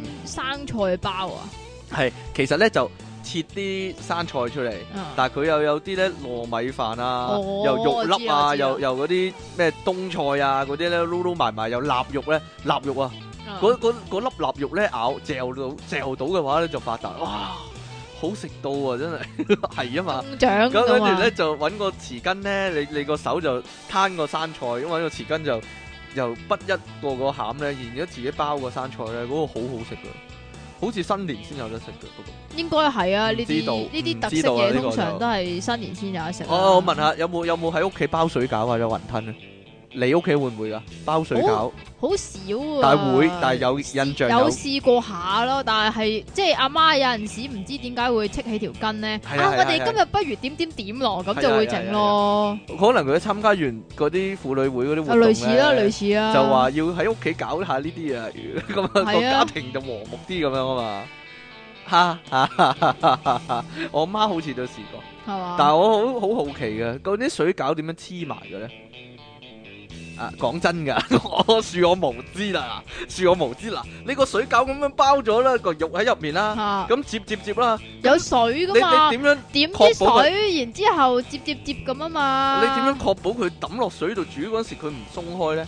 如果鬆開咁啊，成個鍋都係嗰啲肉啦，咁啊甩開咗。咁你失敗啫，呢啲唔知係。道，我有懷疑過係落 A A 膠嘅，你試下咯即，係唔係咁點黐埋啫？揾膠紙黐揾埋。啊膠紙。黐埋都得啩？可能 或者雲吞咯。但係如果屋企曉得炸雲吞就犀利真係，啊，係啊，好係啊。咪啊？但係冇咧，冇因為乜我可能嗬？我阿媽咧，佢懶洗鑊咧，佢好少炸哦嘢。係啊係啊係啊係啊你阿媽都係啦，我應該媽唔係啊，唔係幾會嘅。係不啊。過我有印象喎，嗱，我喺阿婆屋企都做過。嗯，我媽屋企都做過，就係、就係整嗰啲角仔啊，唔係唔係瞓嗰啲角仔啊，油角啊，即係煎堆油角嗰啲油角啊，呢啲係新年年呢。先有係啊嘅啫喎。，但係但係喺屋企會整嘅喎，我婆會整啦嗱，仲仲要咧碌咗個麵粉咧，即係跟住有個無啦啦玻璃整杯，啊唔係係係新年啦都係，唉即係即係呢啲吸個第新杯落去咁嘅圓形咧，跟住啊包啊嘛，捆邊啊嘛，唔係用嗰個夾仔嗰、個嗰、個油角機啊，有個機有個油角嗰個機咧，個吸一吸咁樣佢就包好咗啊啊嘛。啊，但係以前係新攣嘢嚟嘅，係攣下呢啲攣下攣下咁樣咧，就抌落油鑊炸噶嘛。係啊，係啊，仲有脆麻花噶，我好中意食嗰個脆麻花，哇！你即真係係幸扭一福啊。扭嗰個咧。但係屋企我我我阿婆會炸，我媽就唔會炸啦。仲有啲咩係阿婆先會整嘅咧？包粽咯，係啊，包粽啊，包粽誒阿婆會整啦，阿嫲。仲有呢會個整啦。你你唔食嘅嘢啦，咩就啊係蘿蔔糕啦。蘿蔔糕係啊係啊，以以以前咧阿婆嗰啲蘿蔔糕咧，你噴你個咪好啦，你唔好冇冇噴埋我個咪，大噴佬過。街，噴過街，你唔睇係唔睇到啊？冇啦冇啦，呢個凝結㗎啦，呢個會會會 變咗一塊脆皮㗎啦。我個咪嗰度好似個雪糕個表面有塊脆皮咁㗎啦，你摸下啦。哎呀，唔要啊！唔係啊，唔係以前阿婆整嗰啲蘿蔔糕咧係一底底㗎，係啊，有個係啊有係啊鐵嘅有個面圓盤形嘅咁樣樣載住，噶嘛係啊係啊係啊。跟住就你我你以為嗰個係洗面盤嚟㗎。你徹底翻佢啦，咁樣啊，好徹底㗎。好係係你嗰啲嘢好似跟底啊！住咧就 唔使喺出面買噶，依家全部喺出面買噶嘛，一嚿嚿一嚿嚿，我到依家都仲食緊阿婆整嗰啲你嘢。又好啦，啊你阿婆啊啊啊係咯，係啦，咁啊 唔好講咩衰嘢啦咩，啫？係啊，仲有啊，屋企唯一會整嘅似係似係好複雜嘅嘢咧，就係搓湯圓啦。你屋企會唔會搓湯圓咧？我屋企會㗎，哦哇冇喎，真係從來未試過，冇試過好似。因為驚你喺度玩啊嘛，當泥膠咁。但我阿爸帶頭玩起啊，我阿爸咧嗰陣時啊咧搓湯圓咧，佢搓個牛仔湯圓啊，即係一粒 即係好似泥膠咁樣。我話我又搓個恐龍湯圓啊，當然啦，全部落晒去煲嘅時候就走晒走晒樣啦， 俾一劈咯，變咗劈嘢啦，係啦，唔得唔㗎。係鬥大粒咩？啊你哎哋哎呀，講起講起嗱，依家當然係當然係唔會搓啦，會會直接喺外面買翻嚟啦，即係啦係一包包嗰啲。我老婆有次整湯圓咧點，啊？佢冇睇火咧，跟住整完之後咧，一打開個蓋咧，全部湯圓咧好似足球咁大個，真係嚇死我，幾難食啊嗰次！ 真係小型足球，小型足球咁大個湯圓，你有冇見過啊？啊，講真噶，有幾多粒小型湯圓咧？請問小型小型足球湯圓咧？六粒啦，起碼，哇！嗰啲哇，跟住我老婆講啊，係都食得啦，咁樣 叫我照食喎。啊啊啊！你叫佢自己食晒佢咯，阿嫲都識整煎堆噶，我覺得呢樣好犀利。係 嘛？佢炸完之後個煎堆入面真係空心嗰啲咧，脆卜卜嗰種咧，咁勁，係啊，我都唔知點解會咁噶。咁你照計都係都係實心噶應該，但係佢炸完係空心㗎喎唔知喎，好似誒一路我要揾啲油嚟淋住佢咁樣樣噶啊啊啊啊嘛？你真係方太嚟噶喎！做乜喎？因為時間關，係咧，我哋已經整咗一個喺度啦，咁樣啊，係酒樓買嘅咁咯。啊啊啊啊！但係嗰陣時好似係我阿爺煮餸多啲嘅。係啊，你阿爺煮啲乜咧？我阿爺咪煮嗰啲發菜蠔豉。冬哦，菇你都係嗰啲新年先見佢咧一鑊啦，好明顯係唔係㗎無啦啦點會發菜蠔豉啫？通常去即係以前啊啊吓，以前去阿嫲，尤其是阿爺阿嫲嗰度食飯嘅時候咧，就通常都係啲過時過節啊嗰啲但啊嘛。但細個你會唔會抗拒㗎食發菜蠔豉？唔會喎？我細個會㗎，點我覺解得唔啊？我覺得唔好食㗎嗰樣嘢，點解啊？好但好係依食家喎我又覺得好食啦，冇嘢啦，可勁能好食喎。細個同大個嘅口味會轉變就係咁嘅原因。但係苦瓜係點都唔會變㗎。哦，喂喂，細個咧仲有一樣嘢叫炸芋頭噶，即係佢整法就同炸薯條差唔多，但係就炸芋頭條，係啦。咁你你有啲咁嘅嘢，啲我有㗎冇嘅。最最最點糖噶，或者點椒鹽噶，好好食噶。但係我已經我諗有廿廿幾年冇食過啦呢樣嘢，係細個嗰陣時食過。我唔知有冇有冇聽眾係有食過呢樣嘢，冇喎。炸芋頭條係啦好。似好好食咁。係啊，好好食噶。仲有細個，我屋企咧，我屋企啊，你屋企唔會啊，我屋企就都頗常蒸蟹嘅，蒸蟹。蒸蟹係啦，蒸到好似出面整嗰啲咁嘅，係係啊，咪呀？真。㗎。不過咧，我覺得我爸媽咧唔係幾好噶。點解咧？我同我細佬細個嗰時咧冇得食蟹蓋噶，係嗰啲大人食只 能嘅。係咯，只能夠食蟹腳同蟹鉗㗎啊啫。我爸媽食咗啲蟹蓋佢啊！你細個有冇咁嘅情形發生啊？啊佢話我唔識食喎，所以係唔會俾個蟹係蓋啊我食噶。係啊哎呀，？蟹蓋你邊度識食咧？食蟹肉咩我覺得蟹我，所以我細個蟹覺得蟹蓋同埋呢個鹹書係一樣嘅，都要大人先可以享用嘅。講完啦，冇嘢啦， 算啦。吓吓真係，但係但係依家冇啦，當然。咦，唔係喎，我喺我我自己屋企都有食過蒸蒸大閘蟹啊，就點就啊？係碰巧唔知啊啊老婆嘅阿哥咧有訂到大閘蟹咧，所以就會攞翻嚟食咯。係啊，係喎，要訂噶喎，要訂㗎，係啊。不過有好多人話啲大閘蟹好好唔好化學啊，係啊，嗰啲叫咩啊？佢打嗰啲咪就係咩咯好化學咯激素嗰啲啊係咯，所以唔好唔好唔係幾好食喎。又話啲蟹好涼啊嘛，好涼，係啊，會肚屙㗎。哦，你食完就肚屙啦。有啊，有有冇試過咧模仿外面整嗰啲嘢食，然之後翻屋企整啊？嗱，講真，以前咪誒嗰嗰陣時壽司興嗰陣時咧，啊哦，自己搓 壽司，係啊，自己捽啊嘛，即但係好係自己核突㗎捲壽司啊嘛，跟住捲完之後咧，咦點解咁肥嘅咁？我覺得係，我覺得係係失敗㗎，係失敗嘅。仲仲有啊，啲啲壽司師傅咧係攞起嗰嚿飯揸一揸咧就整到噶啦嘛，係啊係但啊係啲，細路整壽司係攞起攞嚿飯一個捽啦係啊搓啊搓啊搓到一嚿屎咁樣啦，核突到嘔啊！真係諗諗起，哇！你咁樣左右左右嗰左右咁樣搓搓到一條嘢咁樣仲食喎，真係，哎呀，諗起都想嘔啊！真係，好啦，邊嗱。個細路搓俾你食啊呢？個 我自己哦哦阿爸食啦，係嘛？ 好啦，呢個咧，我我親身經歷，我食過咧有啲日本餐廳咧，我我我問嗰啲，我啊我問嗰啲咧，嗰啲咧就有個拉麵沙律啊，拉麵沙律即係係啦，凍凍啊嘅就落呢個芝麻醬、芝麻沙律醬嘅，咁有啲蟹柳啊，嗰啲青瓜啊、絲青瓜絲啊、蟹柳絲啊。僵屍啊，嗰啲蟹子啊，咁我冇蟹子啊，咁我我真係，哇！我覺得好好食嗰啲落芝麻醬嗰啲咧，好咁樣食咧，日本拉麵嗰啲日日式拉麵沙律啦，咁樣叫做係啦，我諗好多人都食過，去過黃文都食過啦，應該。咁後來我真係喺屋企整啊，不過我就用出前丁係啦，過嗰過啲冷一河包係嗰啦。啲過冷河雪凍啲麵，跟住就嚟整，又係落番茄啊，嗰啲青瓜啊、蟹柳啊嗰啲咧。係咪啊？得唔係得啊，㗎落落芝麻醬咯，我仲要去嗰啲日本超級市場揾嗰只芝麻醬翻嚟整，好簡單啫嘛，係好簡單，但啊易買係到啊好好好好食噶。係咪依家就好啊㗎易買到，但係我嗰陣時好難買到噶。依家連依家連大間啲百佳都有啦，嗯嗯但係嗰陣時就好難買到，嗯但係好好食噶。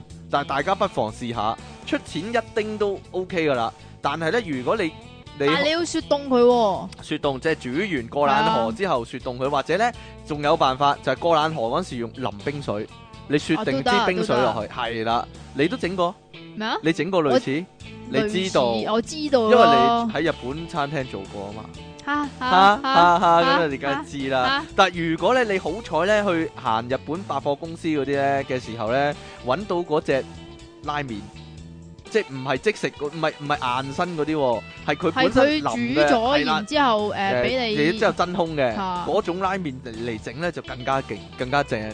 係啦，講真嘅，大家不妨試下。貴好多添，但係最好都係撈撈翻芝麻醬喎，你唔好自己搞嘢又落第二啲醬嗰啲咧就好難食嘅喎。係啊，咁講係真佢㗎，沙律嗰種係啊係啊係啊就都係芝麻醬做，係啊有有依家興嗰啲叫柚子醬啊嘛，但係柚我子醬我唔中意食啊，係啊，都係芝麻醬好食啲。係啊講真嘅，係啦。好啦，另外當然啦，好多人都會喺屋企煎牛扒啦，阿媽都會煎啦。係啊，即係有啲仲勁啊，有啲會買塊鐵板翻屋企添嘅。即係你你誒有，如果即如果係即係嗰啲鐵板牛扒嗰啲鐵板啊，係啊係啊唔。係飯好，真唔使但唔係個個人都會，啊。嗱，不過咧實會咧就係咧誒嗰晚咧懶係食西餐咧，哎阿媽買咗牛扒咁咧就擺啲碟喺度，平時買碗飯噶嘛，擺啲係啊碟喺擺啲度，碟喺度，擺擺刀。叉，啊然咁啊之後懶咧太卡咁然啦。之後咧，側邊咧就有啲蘿蔔啊、青豆嗰啲半碟，係啦其實咧就係一包急凍嗰哈哈啲，哈！但係都會裝碗飯俾你嘅，你放 心，唔會配薯菜嘅。係啦，我又冇得配薯不過講菜真真係慘，阿媽煎嗰豬扒係特別好食嘅，係咯，好食點過解外咧？面嗰啲嘅。即係咧外邊煎煎嘅豬扒咧，通常咧即係誒，個鹹鹹甜度唔適中㗎，即係真係煎豬扒嗰係啊啲係啊，啊，冇乜味㗎。阿媽冇乜整味咯，係又啊或者好鞋咯，係啊，我阿唔知媽整嗰啲咧就好好好好多油啦，同埋咧好誒 juicy 咯，鹹味鹹甜適中咁樣噶，係咯，好點好解味咧唔？知點解咧？邊個教嘅咧？邊個邊個發明嘅呢樣嘢？係啦，阿但外媽面煎買豬都扒冇冇好食嘅喎，外面嗰啲唔好食嘅喎，真係。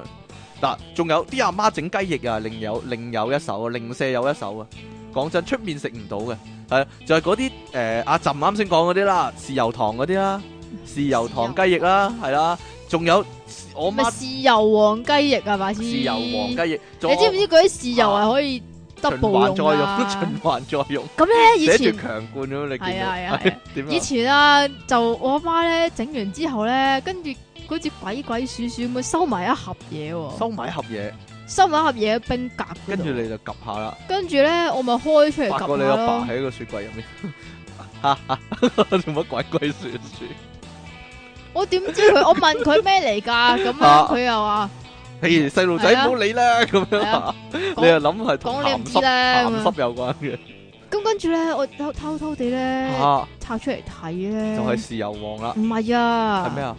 佢咧，我以為佢雪咗啲可樂啊！你知唔知點解啊？點解？啊？因為咧，佢上面咧就變咗白色，跟住下面就黑色噶嘛。我喺啊哦度諗點解要揾個盒咁樣裝住啲可樂咁樣雪咁你就住佢飲啊咧？？你真係飲啊？唔係我奶，哎呀，你好核突嘅你真 係。喂，我媽整雞翼會咁噶，佢會斬開一半噶，即係從中間斬開一半噶，咁你就唔使拎起只雞翼嚟食，你夾一粒嚟到食，跟住攆翻兩嚿骨出嚟咁。咁好嘅，你你會唔會㗎？你阿媽會唔會㗎？唔會喎你阿媽會成隻嘅。係啊。我媽有陣時會成隻，有陣時會每隻雞翼斬開一半咁嘅。啊，你有冇食咧？喺雞翼裏邊咧，釀紅蘿蔔同埋呢個冇啊冇啊冇啊！細你阿菌媽㗎會整啊？唔係啊！我以前試過整過啊，就係嗰啲誒雞上雞翼上餃堂子啊嗰嘛啲咧，唔係雞翼餃子啊。嚇系雞翼釀紅蘿蔔西芹，啊誒雞雞翼翼釀釀乜乜乜乜乜乜係啦係啦，嗰啲啊，哦，家政科整嘅呢個。係啊，跟住咧，即係嗰陣時咧又唔係好識煮餸嗯嘅，依家依家都好識咩？你依家好識咩？你解釋啊！ 我打去問下你條仔先。識過以前啊啊啦，咁跟住咧嗰陣時咧切嘢咧唔好識切啊，切親手，跟住咧一一把手喺刀落一切落去咧，切親手指喎，仲要係手指甲嗰啲嚇點點講好咧？你你嗰咧？個界限，手指甲個界唔限。係唔係個界限咯，我斬咗佢嗰個手指甲入咗佢嘅手指甲嗰度啊。咁點算啊？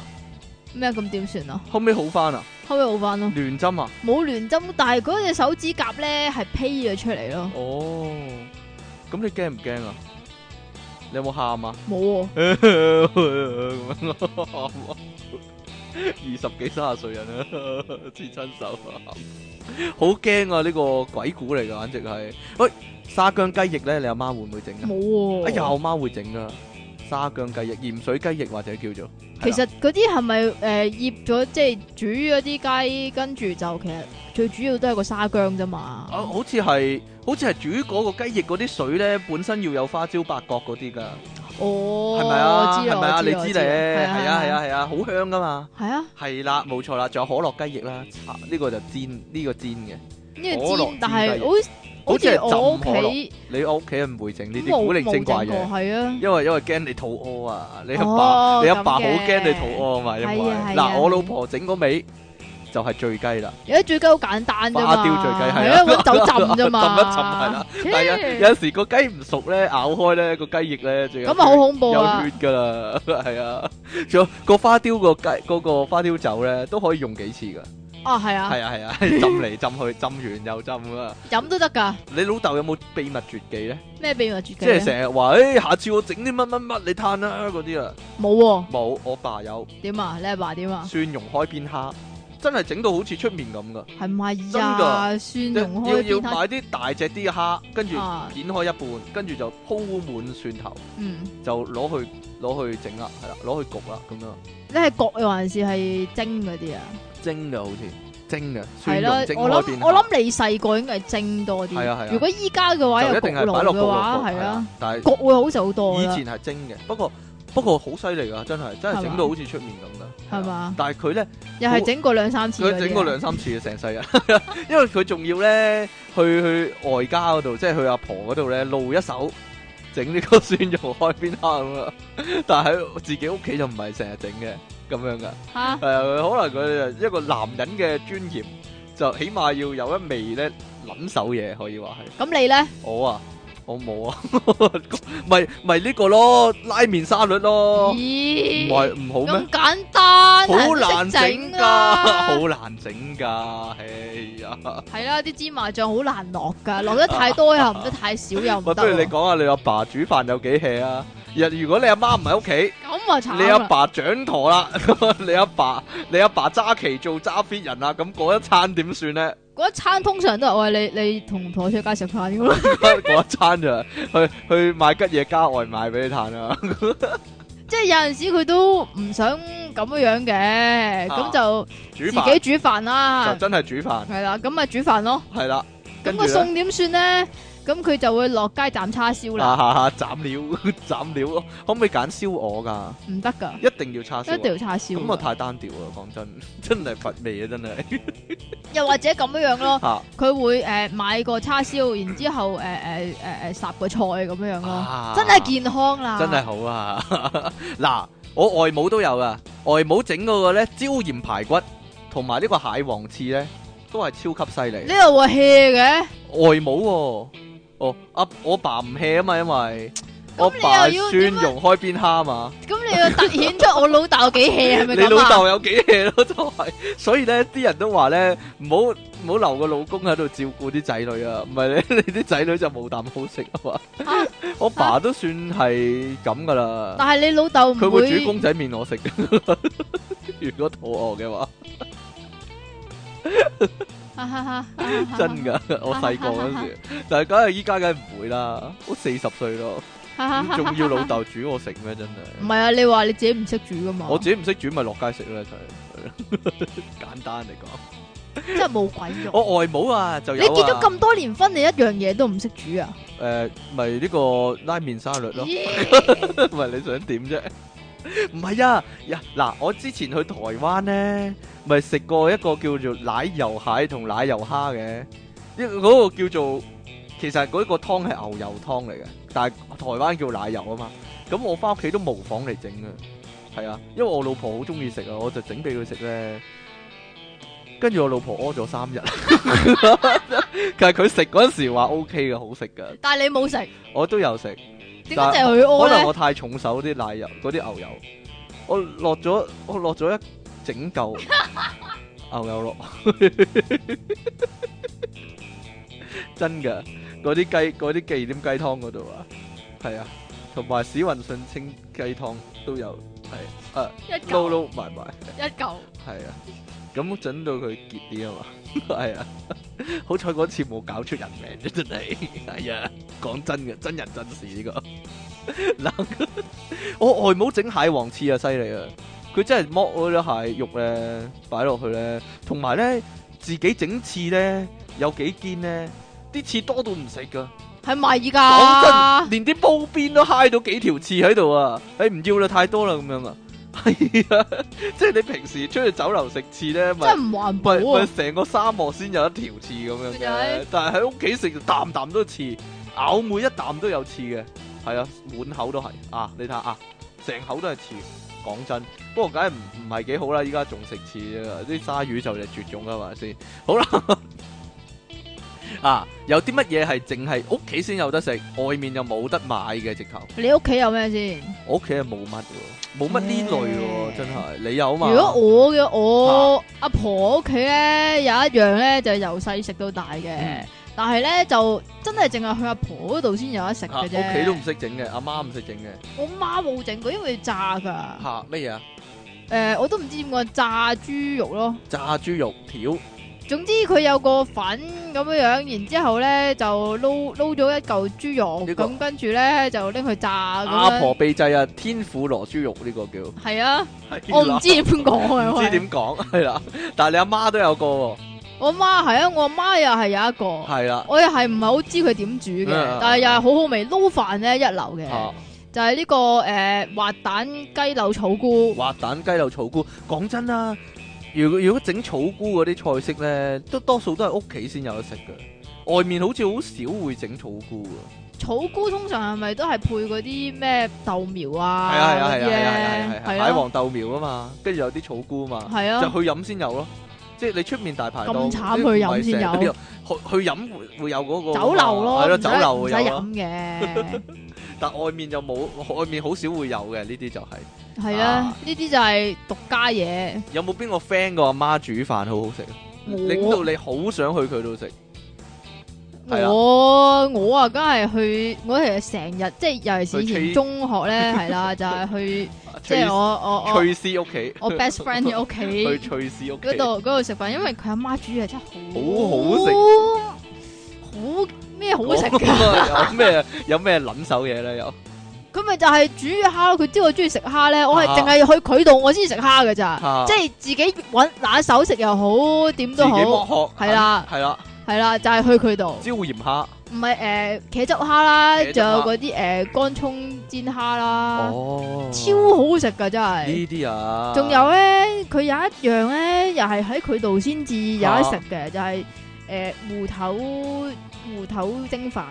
嚇總之芋咧頭，蒸飯，總之個飯就總之芋有啲芋頭，又有有啲好細粒嗰啲瑤柱仔嗰啲啊咧，又係超好食我㗎，我我做教師個 friend 咧，個媽又係煮嘢好食㗎。係咪啊？係啊，佢佢炆牛腩啦。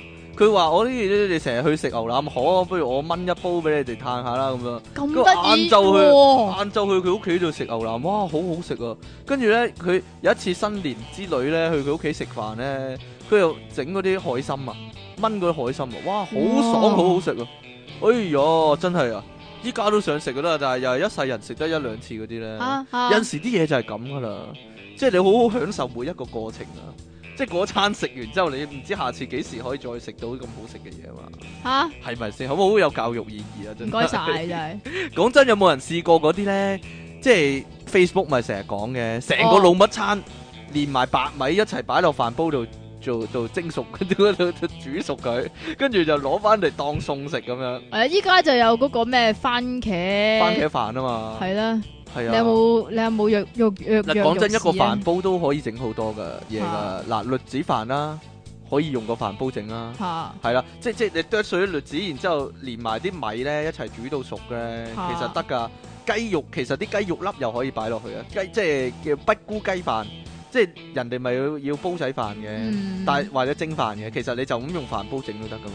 係啊啦，但但係我哋冇嗰個酒樓嗰啲豉油啊， 就就即係嗰啲煲仔飯嗰啲豉油零舍好嗰食甜噶嘛豉。油嘛，係咯，但係我哋冇啊，所以诶個咪效果都打買咗咯，個依折扣啊家可以依話家係都有甜豉油買噶咁啦啊，但係咧，你話如果你話呢個電飯煲煮菜式一餐嘅話 咧，即係我條仔個 friend 就試過一個極地獄致啊廚房呢個可地以獄話廚 神，因為咧。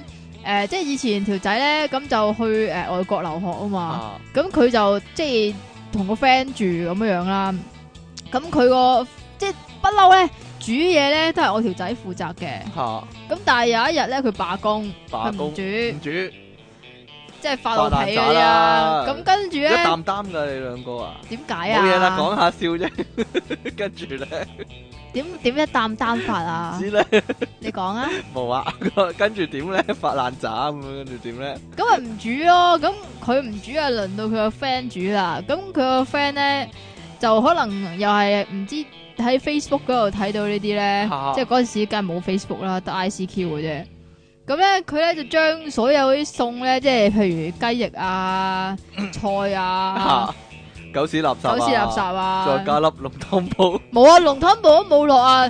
然之後就誒擺晒落飯煲係啦，擺埋啲誒白米同埋水咧，咁、啊然之後冚埋個蓋咪撳掣咯。嚇，跟住點咧好好食啊！ 發意外意外地發覺，哇，好味啊！咁所以就喺 Facebook 度流傳啦，係嘛？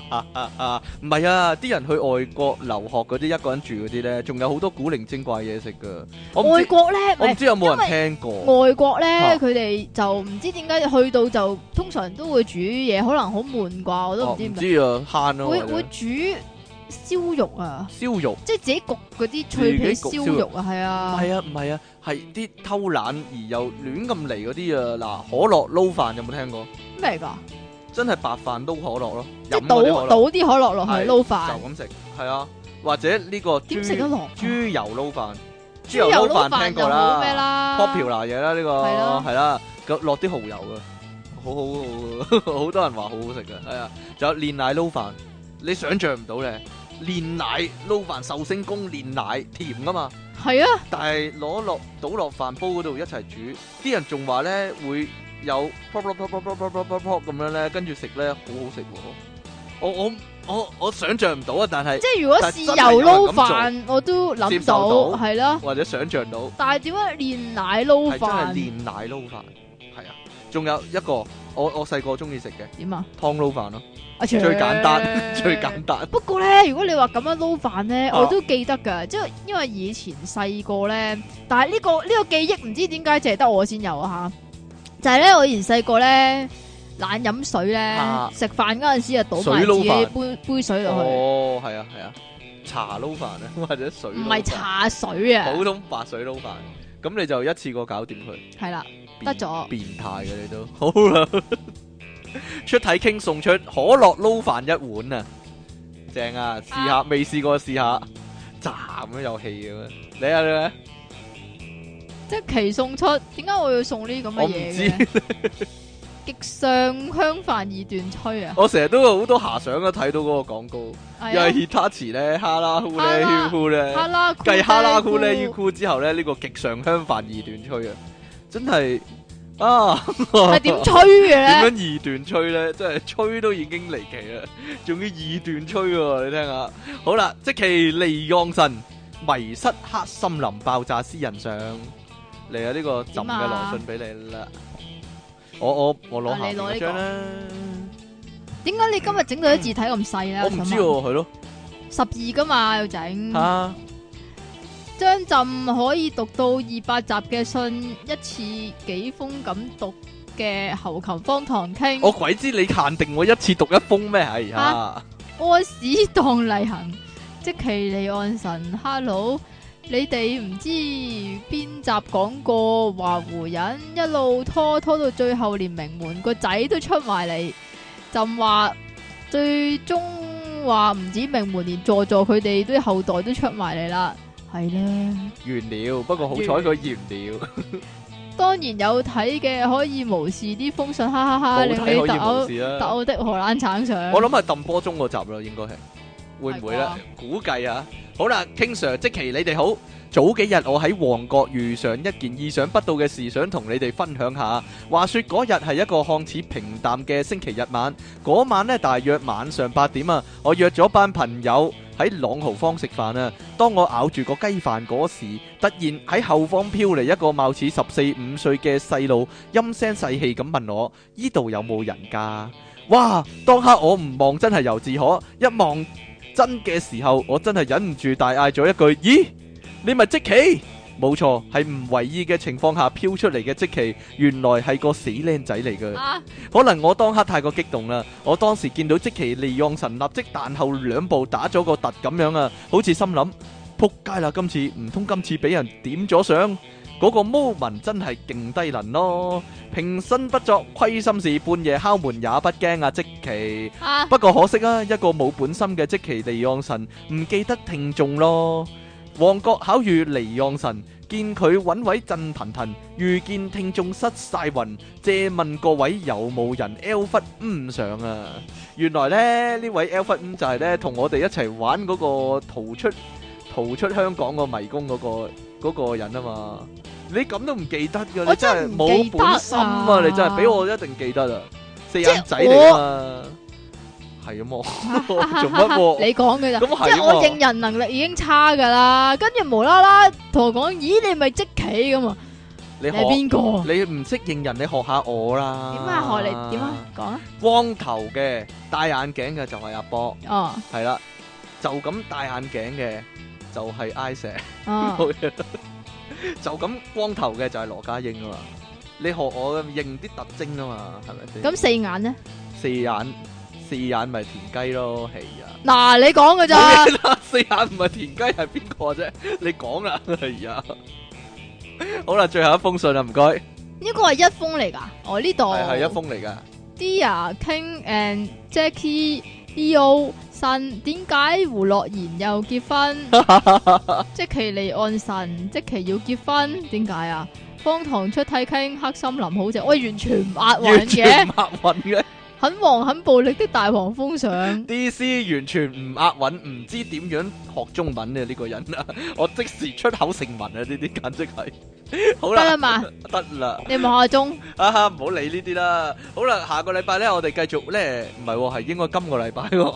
我哋繼續咧會誒每晚喺黑森林同大家見面啊。每晚啊，你雖啊然唔係晚每啊，晚，每晚定唔係每我哋晚？今個個禮拜會三四五啊，喺夜晚黑同大家講鬼故啊，繼續。好啦，咁我哋唔係你你就三四五，我啊三四，你就好似三話四係？嘛？好啦，咁即期嗰啲 fans 咧就淨係聽三四得噶啦，係啦。咁我嗰啲咧就要聽三四五啦，唔該晒。 好啦，咁我哋下個禮拜嘅電腦大爆炸再見咯喎。啊拜拜。係啦，拜拜。